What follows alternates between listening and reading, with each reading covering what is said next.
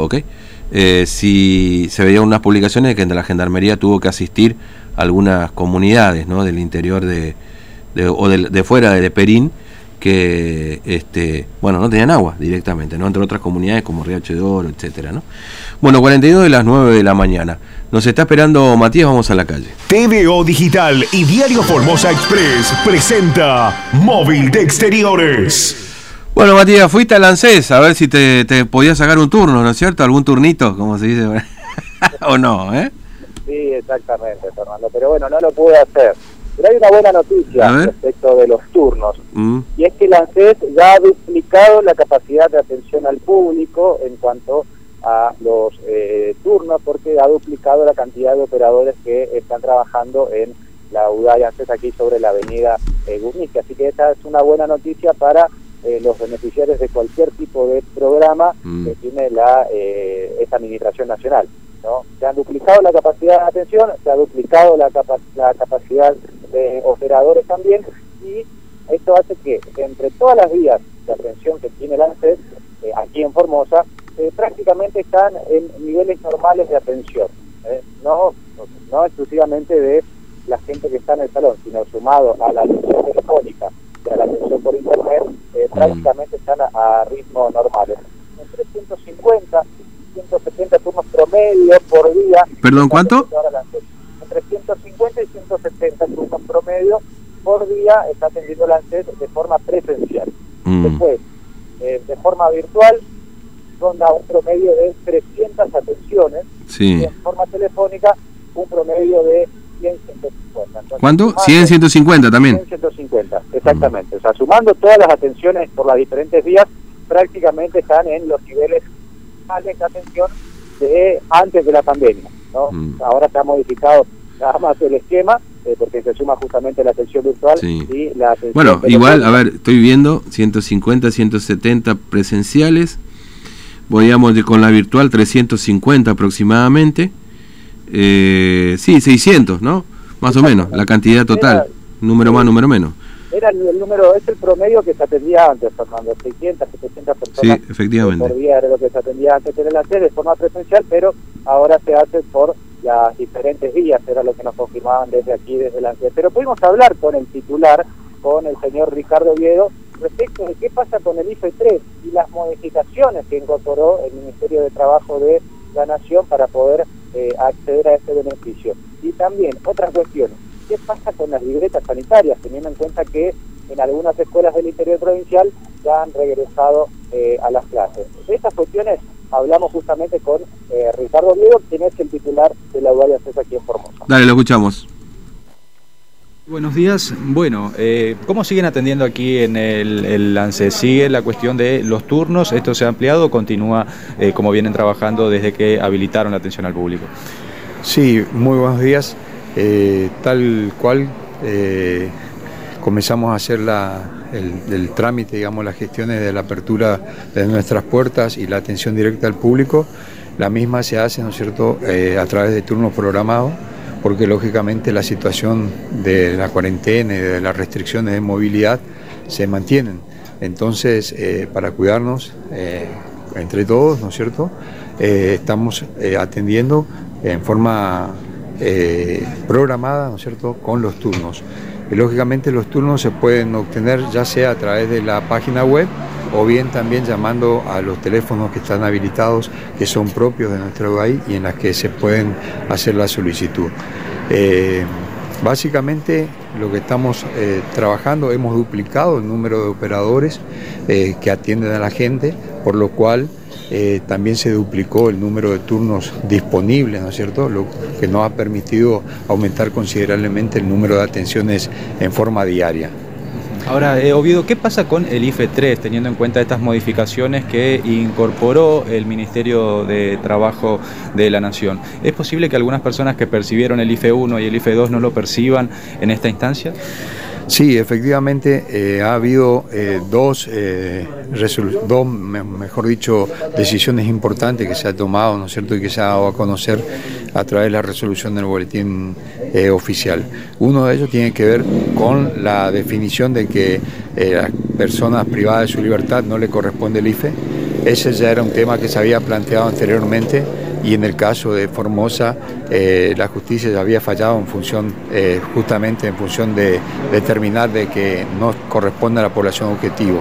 Eso se materializó ahora oficialmente a través del boletín oficial, por lo tanto todas las personas que se encuentran privadas de su libertad y que por algún motivo, ¿no es cierto?, ya sea o porque ellos pudieron cargar su información o alguien desde afuera le cargó la información, eh, no le corresponde percibir.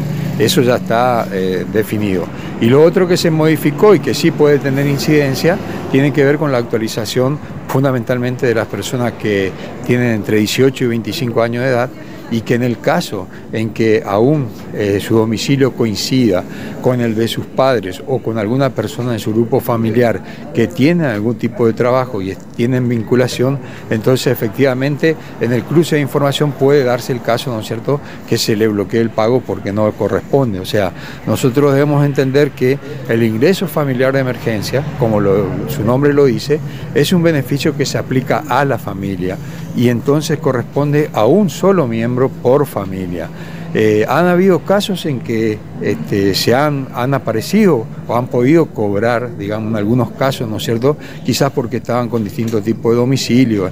Ahora, si hacen, si en la actualización de domicilio impacta que dos o más personas tienen un mismo domicilio, solamente a uno de ellos le corresponde el beneficio. Si hay algún, eh, algún caso hayan cobrado dos o más, seguramente se le bloqueará el pago del, IFE 3. Además también hay cruzamiento, se está reforzando el cruzamiento con información de las bases de, la FIP, ¿no es cierto? Y entonces cualquier movimiento, ya sea este, de monotributista de la categoría C para arriba o trabajadores eh, dependientes, digamos, también puede hacer que se inhabilite el pago del IFE 3. O sea, son circunstancias que son muy personales, ¿no es cierto? Y depende de la situación de cada una de las personas y de su grupo familiar. Claro, esto podría llegar a, eh, saberse en, cantidad de números, eh, recién si existe la posibilidad de un IFE 4, ¿no? Claro, sí, efectivamente. En caso que apareciera una situación como esa, ya sea una extensión del IFE, eh, que no está definido aún y oficialmente no está, no está definido, ¿no es cierto? El, gobierno nacional, si bien hay mucha información, digamos, periodística al respecto, se habla también de una asignación una renta universal, sí, hay una serie de, comentarios, pero eh, oficialmente no hay ninguna definición. Esto va a impactar, eh, lógicamente, en esos próximos beneficios. Ahora, Oviedo, ¿qué pasa con las libretas escolares, teniendo en cuenta que en algunas localidades del interior ya regresaron a las aulas semipresenciales?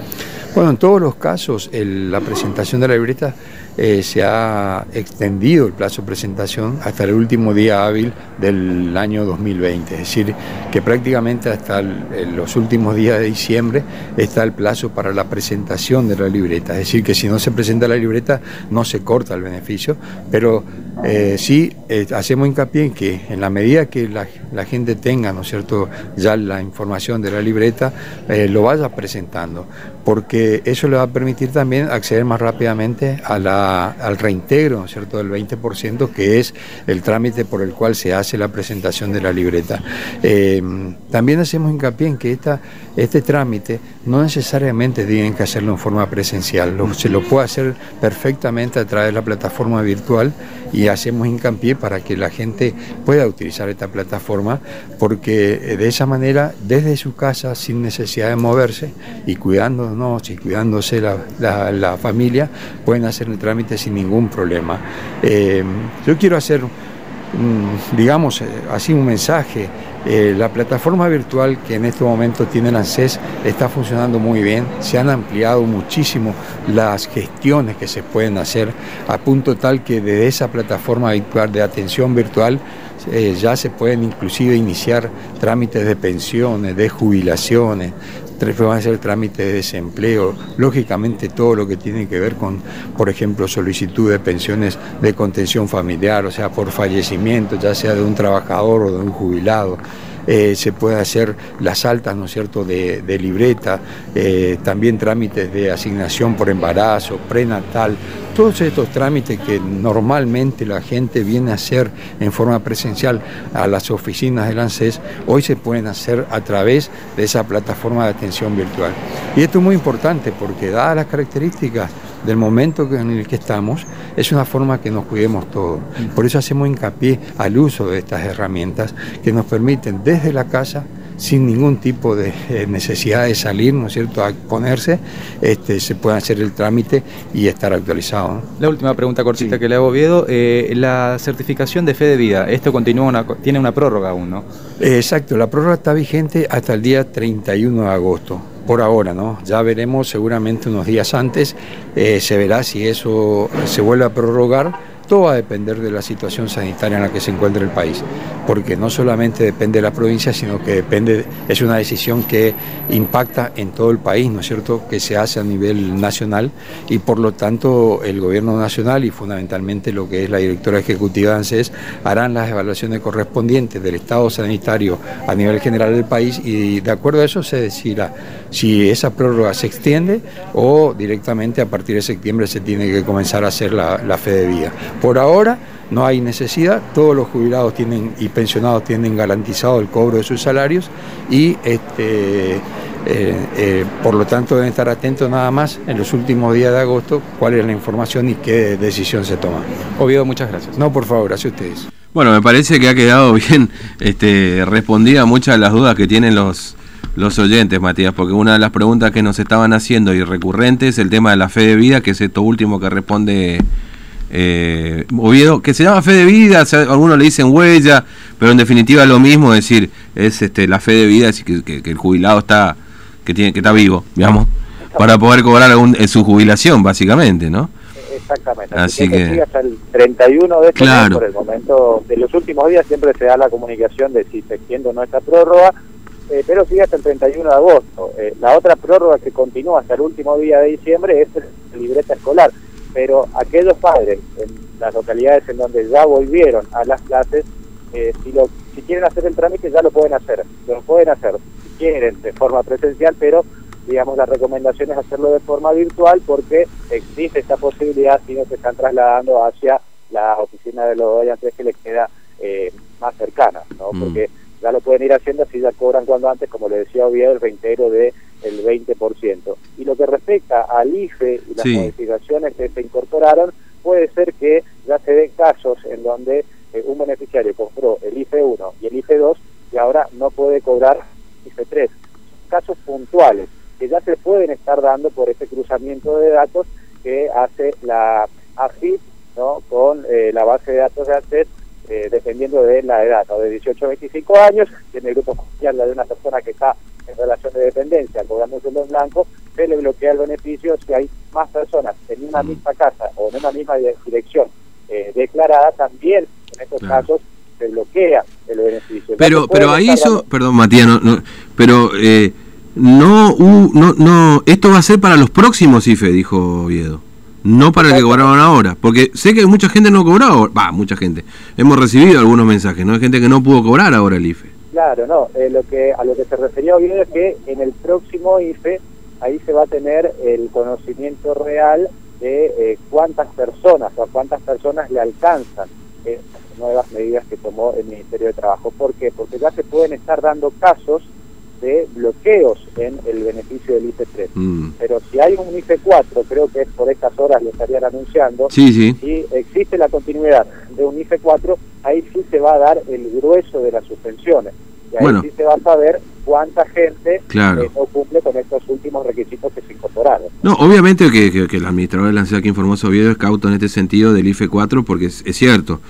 Eh, ahí eh, lo que salió en realidad es el ministro de Desarrollo Social de la Nación, Daniel Arroyo, decir que va a haber un IFE 4 o que se está que, que, muy probablemente, va, dijo que va a haber un IFE 4, básicamente, digamos, ¿no? Pero claro, esto es una información que, que como administrador del ANSES no puede decir, sí, va a haber un IFE 4 cuando no tiene la, papeleta en la mano, digamos, ¿no? Claramente. Más allá de lo que diga un ministro, digamos, ¿no? Sabido es que muchas veces un ministro dice una cosa y después el gobierno hace otra, digamos, ¿no? Así que no sería nada extraño. Pero bueno, el IFE 4 se va a concretar aparentemente, o por lo menos la idea del gobierno es concretar un IFE 4 hasta tanto se ponga en marcha esta renta universal, etcétera, pero por lo pronto no está confirmado, digamos, ¿no? Exactamente, y si se llega a dar este IFE 4, ahí sí se va a dar el, el grueso de eh, las eh, suspensiones. Ahora pueden existir casos, pero serían casos muy individuales, casos muy aislados, pero en la posibilidad de un IFE 4 de llegar a pagarse ahí sí se va a notar el grueso de la gente que ya no está dentro de las nuevas condiciones para poder acceder a este beneficio y ahí seguramente se va a haber una reducción eh, notable en la cantidad de personas que eh, reciben el IFE acá en Formosa. Así que por el momento estas son las novedades con la buena noticia de que se amplió la capacidad de atención en ANSES porque se amplió también la capacidad de operadores, esto de forma presencial. Eh, te reitero, Fernando, entre 150 y 170 turnos por día se han comenzado a atender ahora porque se cuenta con el doble de operadores eh, para recibir justamente a los beneficiarios de forma presencial. Mm.